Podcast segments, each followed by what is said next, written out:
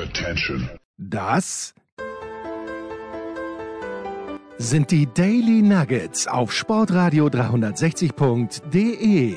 Selten golden und ganz sicher nicht täglich, aber wir haben uns stets bemüht. Also meistens. Nun gut, zu besonderen Anlässen, wie eben heute zum Thema Tennis. Die Daily Nuggets. Jetzt. So, Herrschaften. Also, das äh, große Tennis-Event der letzten Woche ist zu Ende gegangen. Leider ohne österreichischen Sieg, muss man sagen. Alexander Erler und Lukas Miedler waren knapp dran. Am Samstag schon im Doppelfinale, aber am Sonntag Thiago Montero gewinnt die Salzburg Open in Salzburg. Arne von mittendrin, da war der Tennisprophet Andreas Dürieu, wer es weiß. Auf Instagram konnte man ihn sehen. Auf OS Sport Plus hat man ihn gesehen als Platzsprecher. Äh, Servus Andi, womit magst du anfangen? Naja, ich mag damit anfangen, dass ich Turnierbotschafter bin und war eigentlich. Äh, ja, das ist, das ist jetzt, klingt sehr eitel, aber es war so. Und äh, natürlich habe ich dann auch die Ehre gehabt, die Interviews zu führen auf der Anlage. Aber eigentlich, glaube ich, ist doch Wimbledon das große Ereignis gewesen, oder habe ich mich getäuscht? Ja, gut, war auch nicht ganz ernst gemeint, aber nur zu. ja, okay. Naja, gut, also dann fangen wir an mit, mit unseren äh, Doppelspielern. Du hast das ja schon angekündigt, die waren sehr knapp dran, unser Davis Cup Doppel, aber die Amerikaner waren dann doch einen Hauch äh, stärker in diesem Elferschießen des Tennis, ja, das war halt so. Aber generell muss man sagen, also ganz fantastisch, ähm, STC hat die zweite Auflage dieses 125.000 Dollar Challengers stattgefunden. Und ich dürfte auch im letzten Jahr schon dabei sein, da allerdings noch in Anif. Und wir haben die weite Reise von zehn Kilometern geschafft in den Volksgarten. Und es war natürlich der Teameffekt ganz, ganz großartig, muss ich sagen. Auch für mich, ich war ein bisschen aufgeregt, weil, weil die Sensibilität, die man sonst verspürt, durch diese Distanz und wenn man sich länger nicht gesehen hat und so weiter, auch wenn man beim Training in Wien hier und da mal anwesend war, da ist immer so ein, so ein bisschen ein, ein, ein Sicherheitsabstand auch signalisiert worden. Und hier war das ganz, ganz anders. Also ich habe mich echt gewundert da war natürlich äh, der, also sowas von lieb und für alles zu haben, ja, auch für die Fans und so weiter. Der Dominik fast ein bisschen schüchtern wirkend. Der Moritz war dabei und natürlich auch der Gallo Blanco als sein, als sein ähm, Manager, der sich aber auch ein bisschen ins Training immer einbringt und der Herr Massou eben als Coach. Die, die Lilly, seine Freundin, war auch da und die waren alle dermaßen nett, also wirklich unglaublich und überhaupt keine keine äh, Berührungsängste sozusagen. Das Gute ist ja auch bei so einem kleinen Turnier, dass man die Möglichkeit hat, auch als Fan, wenn man sich ein bisschen äh, respektvoll verhält, da wirklich ganz nah dabei zu sein. Es gibt da keine, sage ich jetzt einmal, Verhinderer seitens der ETP, auch Gott sei Dank keine Presseheinis und so weiter, die sich hier wichtig machen. Das vereinfacht äh, sehr, sehr vieles. Und das hat auch das Ganze sehr sympathisch gemacht für mich, auf meine alten Tage sozusagen einmal da wieder dabei und mittendrin zu sein. Und das ist, das ist ein Miteinander auf Augenhöhe und, und alle, alle wollen, ich glaube auch der Dominik Volt, äh, der wollte da wirklich sozusagen äh, mithelfen, dass, dass, dass auch die, die ganze Veranstaltung ein bisschen mehr wahrgenommen wird. Ich habe die beiden Spiele gesehen. Ich kann ja diese, diesen Auftritt vor Ort nur anhand des Sportlichen beurteilen. Ich habe ihn also gesehen gegen Misolic, wo er den zweiten Satz noch irgendwie doch gewinnt, obwohl er 5-2 hinten war und dann gegen Banjes das ähm, zuerst abgebrochen, dann wieder aufgenommene Spiel, wo er den zweiten Satz sehr gut zu Ende gespielt hat. Wie hat er dir spielerisch gefallen? Er ist ja in dieser Woche in Bastard am Start, spielt wohl am heutigen Dienstag gegen Emil Rusuvori. Ja, äh, naja, das ist eine Frage, wo ich mich schwer tue, weil ich habe auch hier die Trainings beobachtet, weitestgehend. Ähm, was, was etwas besser sein könnte, ist natürlich, ist natürlich die Vorhand. Man doktert da auch dran herum, weil äh, hier waren die Verhältnisse auch sehr schwierig in puncto Speed, weil es sehr feucht war, immer schwül und die Bälle schwer dadurch und auch der Platz, wer es gesehen hat, hier und da natürlich durch die eine oder andere Regenunterbrechung wirklich sehr langsam. Und äh, jetzt kriegt er den Speed nicht so rein. Jetzt äh, zeitweise ist es dann so, dass er, dass er über, überpowert, dann haut ihm entweder der Ball ab oder er wird dann auch zu kurz. Also äh, auf den Punkt gebracht, er bringt also nicht das heraus, was er hinein investiert. Und das ist natürlich bei seinem Spiel, das so auf der Vorhand passiert, dann schon ein bisschen ein Problem. Ansonsten Äh, spielerisch muss ich sagen, ist, ist sehr viel da. Was mir eher fehlt, ist generell eine gewisse Lockerheit im Sinne eines, ich habe da auch geredet mit ein paar Fachleuten, auch, auch mit Dr. Ernst Blanke, so Tennislegende, äh, ein, ein, ein Österreicher der ersten Stunde, der in Wimbledon im Juniorenfinale war und also wirklich auch Leute, die sich sehr gut auskennen und das mitverfolgen bis heute und auch die Karriere von Dominik mitverfolgen. Und da fehlt eine gewisse Lockerheit sozusagen hineinzugehen mit breiter Brust, äh, geistig im Wissen, ich, ich habe schon erreicht, was viele nie erreichen werden und das sozusagen etwas lockerer zu nehmen, ohne es äh, jetzt nicht in Richtung unprofessionell und auf die leichte Schulter zu nehmen, aber auch von der Stimmung her, weißt du, es wirkt, es wirkt wahnsinnig bemüht, es wirkt aber auch verkrampft und, und ein bisschen frustriert. Also es schwingt immer Frustration mit, das hat man natürlich nah dann auch gesehen, wenn du die Bagnis-Partie ansprichst am Schluss. Also da ist er dann ein paar Mal auch ein bisschen seine Begriffe aus der Rolle gefallen, wobei da dahinter steckt natürlich immer diese, diese Mindset-Geschichte. Also wenn man schon im Training schimpft und nicht ein Murray ist oder ein McEnroe, meiner Ansicht nach die, die, die beiden einzigen, die, die jemals mit negativen Emotionen dann vielleicht einen positiven Output erreicht haben. Aber, aber dann jammert man sich runter schon im Training und wenn du dann natürlich auch im Match da oder dort weniger triffst, du laufst nach, dann bist du natürlich auch unbewusst geneigt, das dort auch so zu machen. Und ich glaube, das sind eher Dinge, auf die man vielleicht auch einmal aufpassen sollte. Das kommt, glaube ich, wenig vor, sich zu überlegen, wie geht da gedanklich hinein, was mache ich wenn, was zu erwarten ist jetzt, wie der Fehler kommen, wie, wie kann ich mich positiv halten, so blöd das klingt. Aber da war für mich dann das, äh, das super Beispiel der Monteiro, der ein sehr, sehr ruhiger ist, mit dem habe ich mich länger unterhalten. Und der hat gesagt, also es geht nur um dieses Emotionsmanagement, schon auf der Ebene und dann bis ganz nach oben. Wenn man immer wieder schaut, nehmen wir den Kürkes einmal aus, über den wir vielleicht heute auch noch sprechen werden, aber, aber so ein Djokovic-Mindset quasi zu akzeptieren und für sich selber, hat der Montero wörtlich gesagt, den Spruch zu haben, shut up and run. Also einfach egal was passiert, lass nichts raus, ja. Lass die Emotionen drinnen, lauf und kämpf, lauf und kämpf und bleib positiv. Das wäre so eine Grundbotschaft, die natürlich leichter gesagt ist als getan. Hat mit spielerisch jetzt nicht wirklich was zu tun, aber ich glaube, darauf basiert das Ganze. Wenn du nicht eine sichtbare Freude hast an dem, was du tust und einen Spaß dabei, dann wird es dir schwer fallen, so sehr du dich auch bemühst. Ja, also ich habe es nur aus der Ferne gesehen und äh, habe dann zu meinem Sohn gesagt, na, ich fand schon, dass das ein Spiel auf Augenhöhe war mit Bagnis, woraufhin mein Sohn dann sagt, ja, aber kann das der Anspruch von Dominik sein? Ja. Vielleicht, vielleicht in dieser Phase schon, aber die nächsten Wochen sind vielleicht spannend und ich habe mir natürlich auch gedacht, dieser ganze Tenniszirkus ist ja eigentlich insofern ein kleines bisschen komisch, weil ja, wenn man sich überlegt, also ich möchte dem Dominik das nicht, sagen wir es mal generell, es könnte ja sein, dass ein Spieler sagt, okay, jetzt ist hier ein Challenger in Salzburg, aber nächste Woche spiele ich ja ein Bastard. Okay, wie, inwieweit haue ich jetzt schon alles rein? Und der Dominik hat sicherlich 100% reingehaut, aber wenn ich nächste Woche in Bastard spielen muss, äh, vielleicht haue ich doch nicht, doch nicht alles rein. Nach Bastard kommt Start, also könnte man in Bastard das gleiche denken, oh, jetzt muss ich nach Start in die Höhe Vielleicht haue ich in Bastard nicht alles rein und im Start denkt man sich dann, ja, jetzt kommt dann Kitzbühel, eigentlich das wichtigste Turnier im Sommer. Also ich stelle mir das vom Mindset gar nicht mal so einfach vor, sich wirklich auf jedes einzelne Match und auf jedes einzelne Turnier dann einzulassen. Naja, da hast du schon recht, das ist aber sein Beruf. Also ich meine, ja, ja, ja. damit umgehen zu müssen und dass einem das verloren geht, ist auch klar, wenn man so lange keine, keine ernsthaften Matches im Turnierrhythmus spielt. Ne? Jetzt natürlich hier, also er hat sich sehr bemüht, das Wichtigste war, und das ist für mich auch ein bisschen eine Diskrepanz von der Zugangsweise her, weil er auch hier wieder äh, betont hat, es ging ihm um den Gesamtprozess. Ja? Also du möchtest dich verbessern und so weiter. Jetzt ist natürlich dieser spielerische Effekt dann eigentlich der Hemmschuh, weil du, da musst du ja dann ergebnisorientiert agieren und das sieht man auch im Grund, also in, an all den kleinen Facetten, wenn man schaut, da und dort ein bisschen verkrampft, noch nicht locker genug, äh, ärgert sich zu viel, äh, ist, ist, steht ein bisschen schlecht hier und dann die anderen wissen das natürlich auch, dass dieser Nimbus weg ist. Ja. Jetzt, jetzt woran orientierst du dich? Natürlich das Aller, Allerwichtigste war, egal gegen wen, einmal einen Sieg zu haben und dieses Gefühl wieder, wieder kennenzulernen. Äh, und das natürlich dann auch ein bisschen mitzunehmen, hat man gehofft. Ja. Dass es gegen den Bagnis noch nicht reicht, unter diesen Verhältnissen ist für mich gar nicht so überraschend, weil auch eines klar ist, es ist viel, viel enger, als es ausschaut. Und natürlich,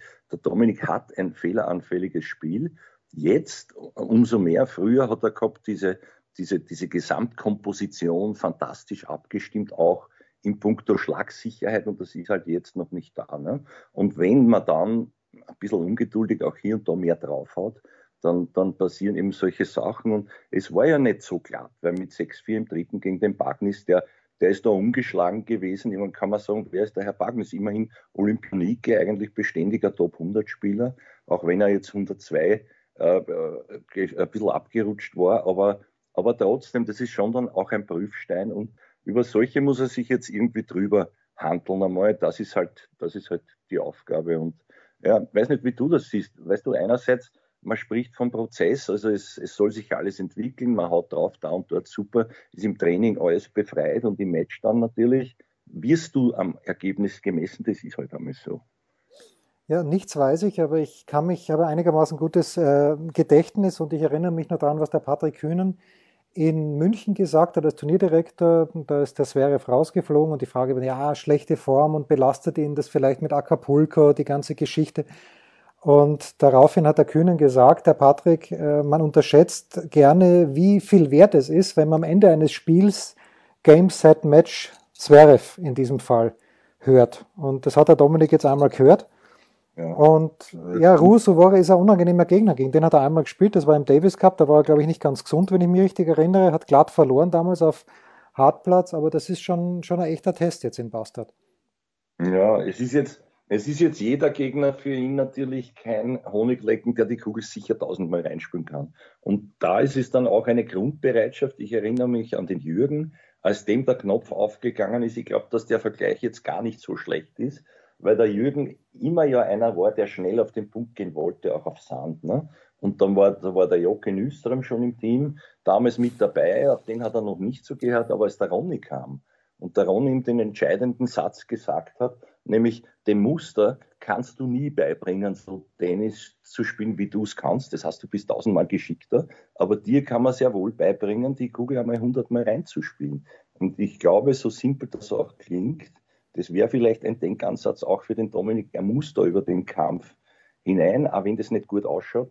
Aber er muss sich diese Grundsicherheit einmal erarbeiten, weil ohne, äh, wie sagt man immer so schön, ohne Keller, ohne, ohne, ohne Fundament. Erdfisch, und richtig, danke, das ist das Wort. Fundament äh, wird, wird der Rest schwer aufzubauen sein.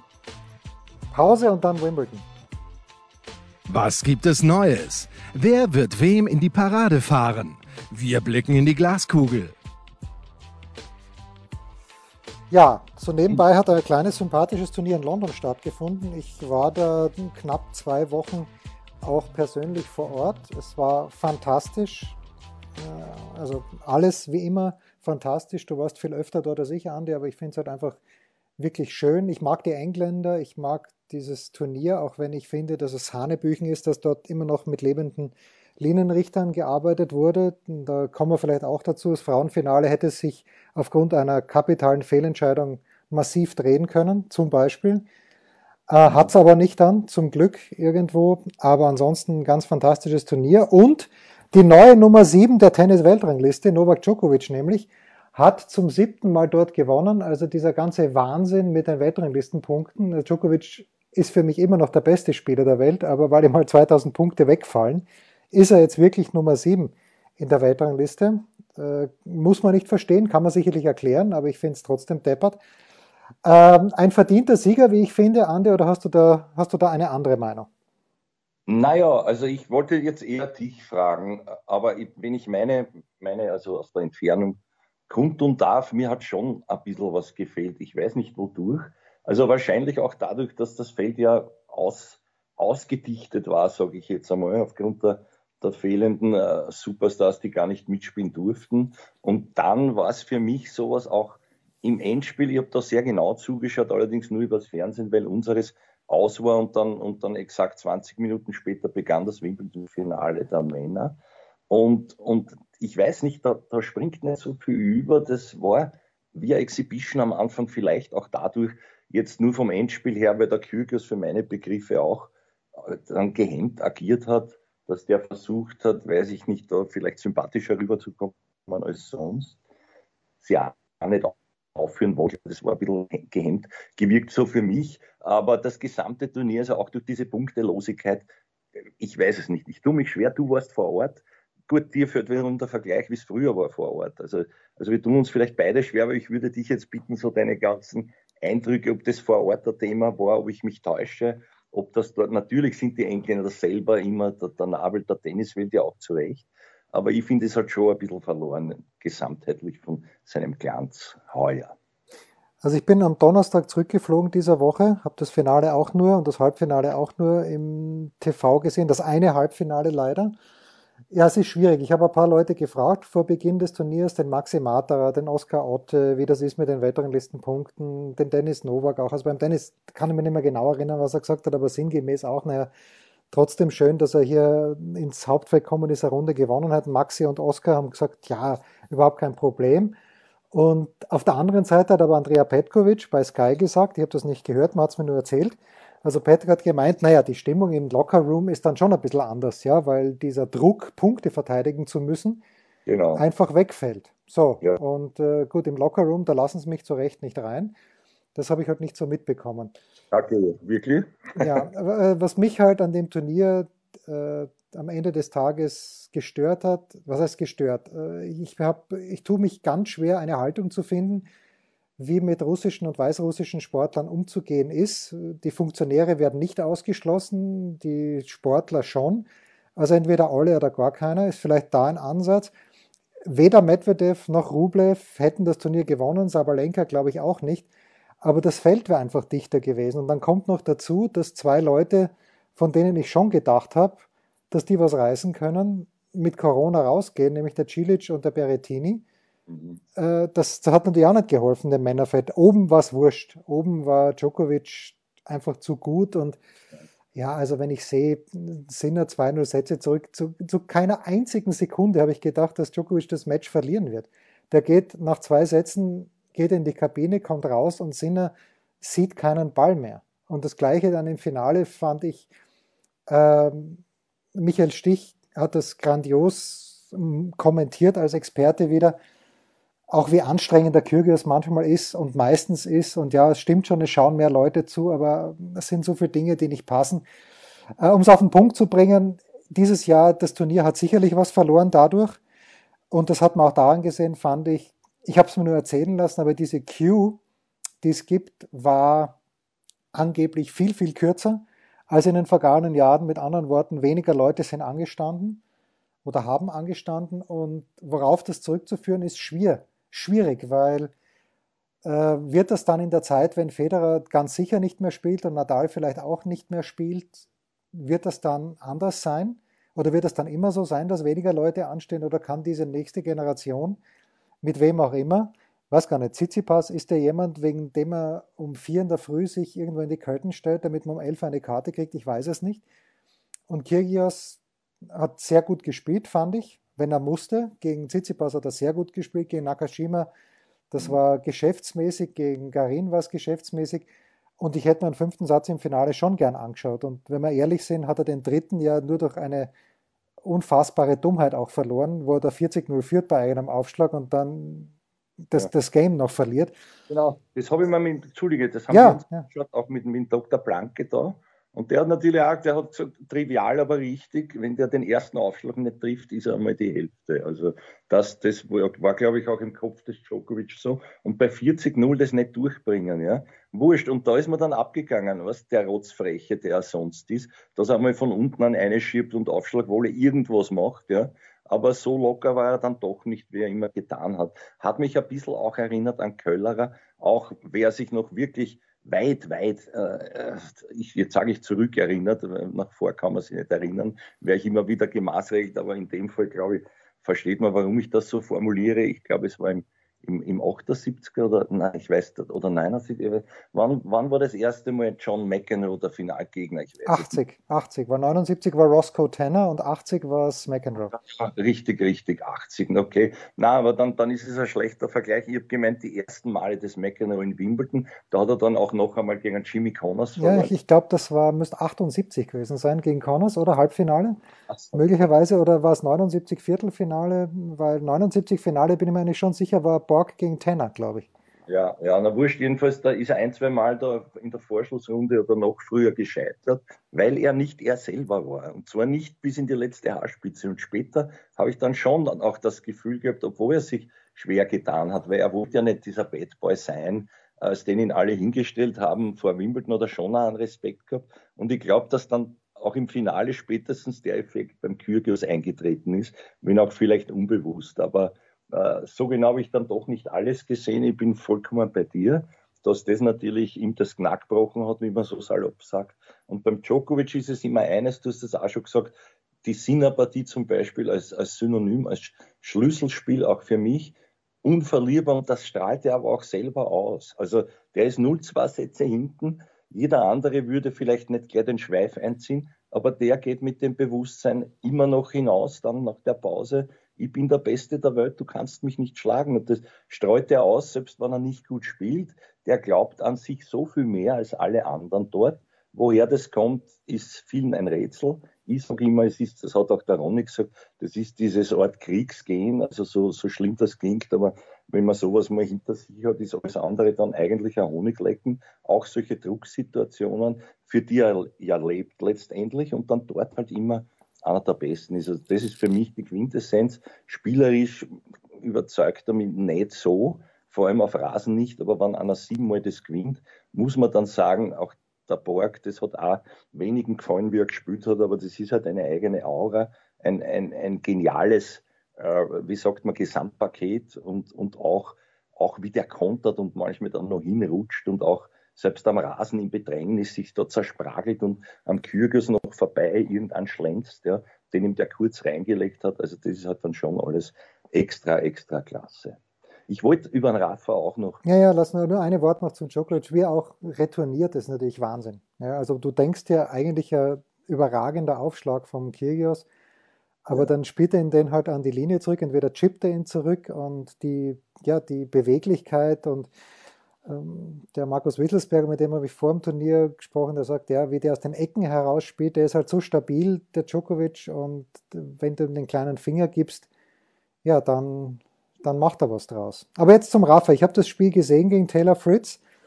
Äh, da war ich am Center Court dann, nicht die ganze Zeit, äh, fast die ganze Zeit, bin im vierten Satz rausgegangen, dann hat es plötzlich einen fünften gegeben, bin wieder reingegangen und äh, würde mich, ja, sag du zuerst was zum Rafa. Na gar nicht. Ich sage nur, du hast ein Riesenglück gehabt, da bist du zu beneiden, weil allein die Atmosphäre dort muss ein Wahnsinn gewesen sein. Ja, aber nicht so gut wie in Paris. Mhm. Was mhm. vielleicht damit zusammengehangen hat, äh, dass A in Paris gefühlt mehr Leute drin sind, dass B gerade bei dieser Zverev-Partie das Dach zu war und dann natürlich äh, die Akustik da bleibt. Äh, natürlich haben die meisten Leute mit dem Rafa mitgehalten. Du hast im, spätestens im zweiten Satz gesehen, dass da was nicht stimmt. Und spätestens im zweiten Satz äh, muss man auch sagen, dass der Fritz, ab dem zweiten Satz, dass der Fritz das nicht gewinnt, ist ein absolutes Armutszeugnis. Nadal hat ohne Aufschlag gespielt, auf Rasen. Natürlich ist er grennt wie ein Wiesel, aber du hast genau gemerkt, er kann nicht. Und ähm, die Frage, die ich halt dann, dann gelesen habe, auch online, auf Twitter und sonst irgendwo, ja, hätte Nadal nicht aufgeben müssen, im Sinne einer fairen Chance, eben dass der Fritz dann weiterspielen kann im Halbfinale. Ich habe eine Antwort drauf, du auch, aber mich interessiert jetzt deine mehr als meine. Ja, nein, überhaupt nicht. Also solche Überlegungen kann ich gar nicht nachvollziehen. Das ist halt so, Tennis ist so ein Sport, das ist archaisch, Mann gegen Mann, einer geht weiter, der andere ist draußen. Ist leider so. Und, und äh, wenn man damit hineingeht, man weiß ja, der weiß ja auch nicht, äh, natürlich versucht das, gerade in diesem Fall, ich finde die, dieses Argument überhaupt nicht angebracht, weil ich meine, was soll er da, wo ist die Fairness? Der muss auf sich selber schauen, der hat in diesem Zeitpunkt, äh, zu diesem Zeitpunkt immer noch die Chance gehabt, vielleicht auf 23 zu gehen, ja, auf Grand Slam loszugehen innerhalb eines Kalenderjahres, da ist sowas überhaupt nicht relevant. Für, und für mich schon gar nicht, das so hart es klingt.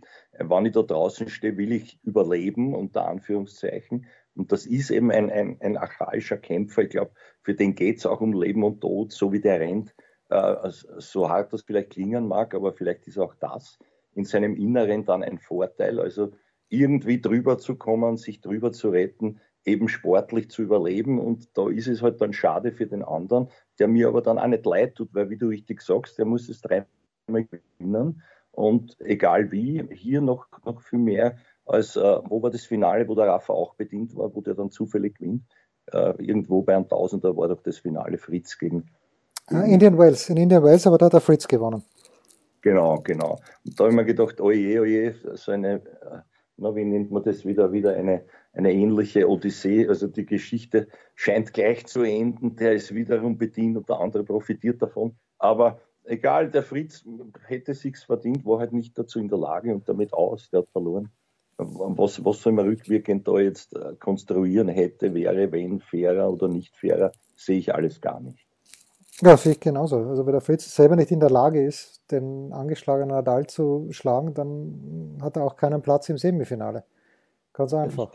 So, die Frauen. Andere, ja, Entschuldige, das ja, andere ja. ist das, ja, ein bisschen aufgeregt habe, weil immer wieder Stimmen kommen. Natürlich ist es irgendwo ein Grundverdacht, sage ich jetzt einmal immer, auch über dem Rafa gehangen. Dieses besonders äh, immer Heilige und zu betonen, na, kein Doping und so. Und also ich weiß nicht, ich will aber jetzt nicht auf diese Geschichte hinaus. Also ein bisschen, äh, ein bisschen am Pferdefuß hat das für mich immer gehabt, auch der Schein mit den Sperren und so äh, und irgendwelchen Verletzungen aber, aber andererseits ihm dann zu unterstellen, äh, und ich verstehe den Grund nicht, selbst der Fonini, ja, der ihn offensichtlich nicht mag, der, der postet irgendwie, naja, man soll nicht immer alles glauben, was, was, äh, was, der, was über ihn geschrieben wird, so jetzt einmal. Er hat nicht gesagt, was der erzählt, aber ich meine, was soll das, sich zu überlegen, äh, warum soll der jetzt äh, ein, ein Match noch gewinnen und dann rausziehen, ja? Irgendwie, mit welcher, wo ist da ein Hinter, äh, Grundverdacht, der auf irgendeiner Logik basiert, wenn der losgeht auf diesen, auf diesen 23. Äh, Grand Slam-Titel da. Und äh, ihm zu unterstellen, der hat gar keine Verletzung oder das ist immer nur ein Theater, was der macht, also ich weiß nicht. Ja, das war für mich auch schon sehr, das, das habe ich einfach nicht verstanden. Nein, und warum soll, warum soll der Nadal in einem Viertelfinale gegen einen Spieler, der schwächer ist, also er auch wenn er gegen den verloren hat, den Indian Wells, warum soll er da jetzt so tun, als ob er eine Verletzung hätte? Das ist ja, ist ja Hanebüchen. Ja. ja. Gut, die Frauen. Ja, die Frauen. Die Frauen. Ja. äh, ja, sehr schöne Geschichte natürlich aus deutscher Sicht mit dem Viertelfinale Niemeyer gegen Maria, dann Tatjana Maria im Halbfinale, gewinnt sogar einen Satz gegen Ange Jabeur. Und ich habe mir aber schon gedacht, das ganze Turnier über, dass ich weiß, im Nachhinein kann man immer leicht blöd daherreden und gescheit daherreden vor allen Dingen, aber ich habe mir das ganze Turnier drüber gedacht, die Chabeur wirkt nicht so locker, wie sie die meiste Zeit ist. Die geht da mit einem gewissen, mit einem gewissen Rucksackerl in dieses Turnier, dass sie eben die große Favoritin ist, obwohl sie in der Weltrangliste nur zwei und obwohl sie nur drei gesetzt war, aber die Konterweit an zwei, das war ja Arbeitsverweigerung, obwohl Julia Niemeyer sehr gut gespielt hat, aber Konterweit hat ja keinen Ball getroffen. Aber ich habe mir irgendwie schon gedacht, das ist nicht locker genug und die hat ja auch Probleme gehabt. Die Jabeur, nach dem ersten Satz im Finale, habe ich gedacht, okay, habe ich keine Ahnung. Nach dem dritten Satz im Finale denke ich mir, okay, habe zwar immer noch keine Ahnung, aber bin einmal richtig gelegen mit meinem Gefühl. Was hast du bei den Frauen gesehen? Genau dasselbe Gefühl gehabt. Das sage ich jetzt nicht, um die irgendwie schmeicheln zu wollen, aber die ganze Zeit, ich habe das nicht mehr hören können, mit dieser auch von den Medien, ja, irgendwie ahnungslos dort hochstilisiert, die hat noch nie gewonnen, die wird da zur großen Favoritin gemacht. Und ich glaube auch, dass ihr das selber dann zu viel war, das hast du sehr richtig erkannt.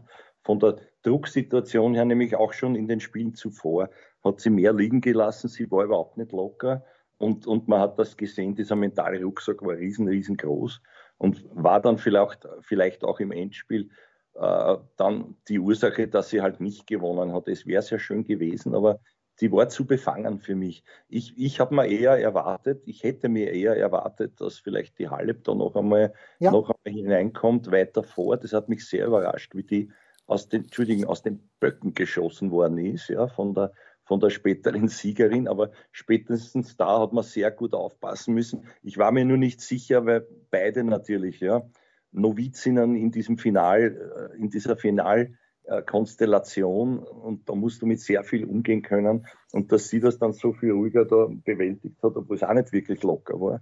Das, das war dann schon imponierend. Auf der Rechnung, glaube ich, hatte sie niemand, wahrscheinlich nicht einmal sie selber. Ja, also Vorbereitungsturniere hat sie zwei gespielt und jeweils in der ersten Runde verloren.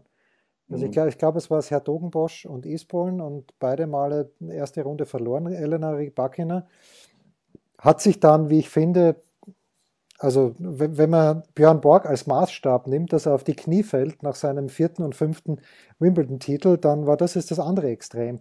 Die hat sich ja auf dem Platz überhaupt nicht gefreut, vielleicht auch, weil sie schon um die sensible Thematik, wo sie geboren ist, wofür sie natürlich nichts kann ähm, und wo sie auch lebt und wo ihre Eltern leben, Bescheid wusste und weil das Publikum sicherlich eher, obwohl ich nicht dort war, auf der Seite von der Chabeur war.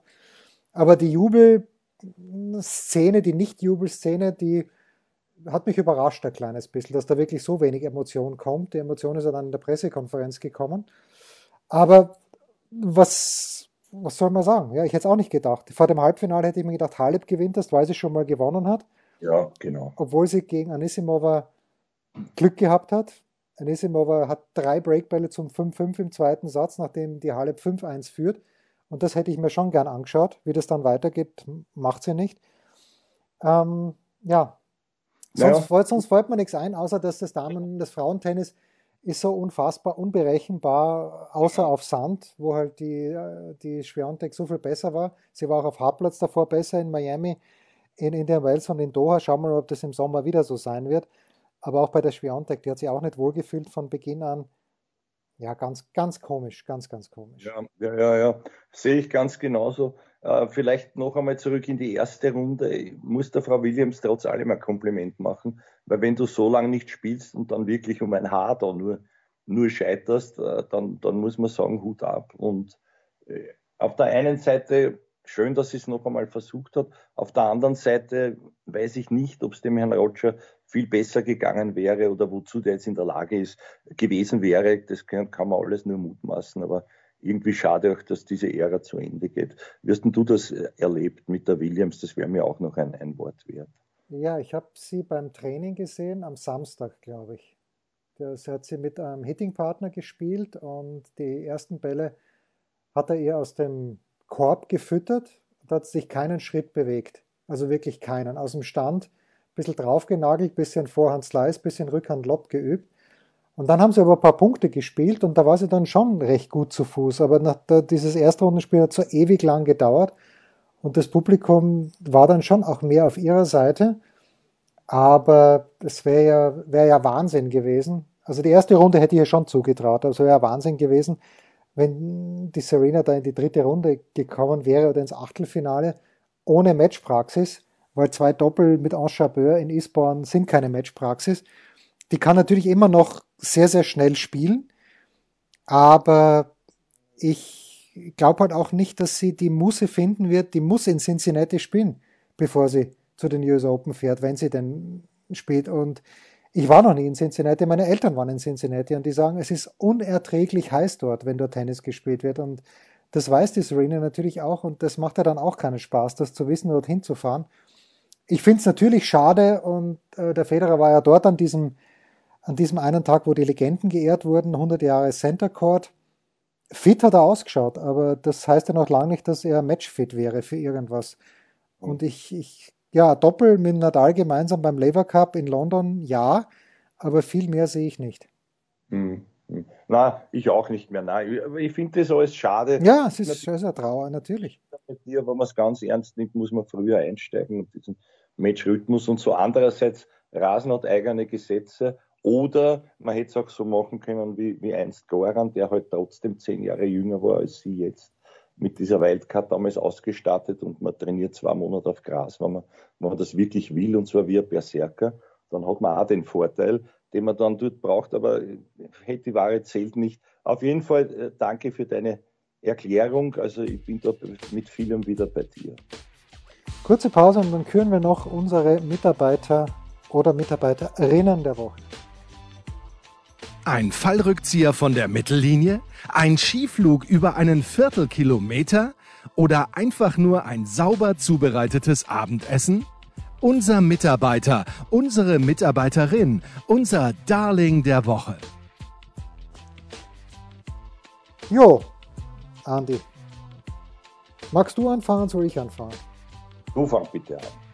Ja, ein Mann ist mein Mitarbeiter der Woche, der, den ich jetzt gar nicht so sympathisch finde, grundsätzlich. Ähm, ja, ja, grundsätzlich, weil äh, seine Partnerschaft mit dem Olli Marach zum Beispiel sehr, sehr unschön irgendwie zu Ende gegangen ist. Jetzt hat mir der Olli gesagt, dass Mate Pavic, mein Mitarbeiter der Woche, nach wie vor derjenige ist, mit dem er noch Kontakt hat auf der Tour. Hat mich ein bisschen gewundert, aber ist ja okay. Also die beiden scheinen das ausgeräumt zu haben, sind mit sich im Reinen und Mate Pavic ist mein Mitarbeiter der Woche. Warum? Weil er sich im Halbfinale äh, an der Seite von Nikola Mektic gegen die beiden Kolumbianer, Cabal Farrar, offenbar das rechte Handgelenk gebrochen hat. Und dann spielt er im Finale, und das Finale ist gegen Purcell Apton, äh, spielt er mit einem gebrochenen rechten Hand. Er ist Linkshänder, sonst wäre es eh nicht gegangen, kann aber natürlich keine beidhändige Rückhand spielen, ist beim Wolle extrem instabil und da muss ich auch sagen, die Disziplin, mit der Pavic eben nicht seine rechte Hand, also nicht mal äh, aus, aus einem Instinkt heraus, dass er die rechte Hand an den Schläger geführt hat und ich habe alle fünf Sätze gesehen. Das war beeindruckend und der Wahnsinn ist ja, die führen 4-2 sogar im, im fünften Satz noch. Mektic, Pavic können das also gewinnen, aber trotzdem also die Leistung da jetzt mit wirklich extrem gehandicapt zu spielen. Es war nicht der, die Schlaghand, ist mir schon klar, und der Schlagarm, aber trotzdem Respekt. Mate Pavic, mein Mitarbeiter der Woche. Ja, äh, meiner ist jemand, der, der, der sicherlich, also auf den niemand kommen würde, würde man jetzt raten. Es ist natürlich schon wer, der mit Salzburg zu tun hat. Und zwar auch ein sehr, sehr guter Tennisspieler. Es ist der mehrfache Paralympicsieger und Weltrekordler Tom Geierspichler, der an sich äh, Leichtathlet ist bei den Rollstuhlsportlern und der aber kein Spiel ausgelassen hat, der jeden Tag da war, der sich auch sehr, sehr gut auskennt und der in seiner Freizeit, muss man sich einmal vorstellen, so weit Tennis trainiert, auch mit dem, mit dem Gerald Mandl immer wieder in Anif und mit Andi Goldsberger, die alle da waren. Miriam Puchner war da, also und, und, und. Äh, Matthias Walkner war da also wirklich, wirklich äh, große Prominenz auch aus dem Sportgebiet. Aber der war jeden Tag tatsächlich kein Match entgegen.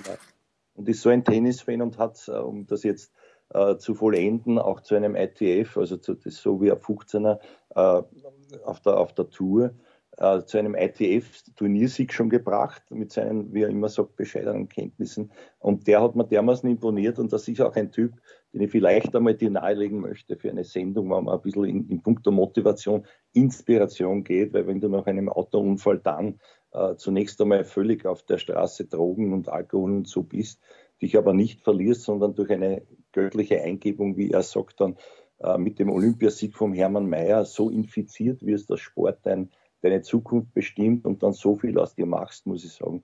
Hut ab, Tom Geiersbichler und ja, er war einer der vielen, mit denen ich mich, mich hier lang und tiefgehend unterhalten durfte am Rande des Geschehens. Und ich muss sagen, also der ist mein Mitarbeiter nicht nur der Woche, sondern für längere Zeit, wenn man sich mit ihm beschäftigt und auch mit seinen Thesen. Er ist ja auch Speaker immer wieder bei solchen Motivationsevents.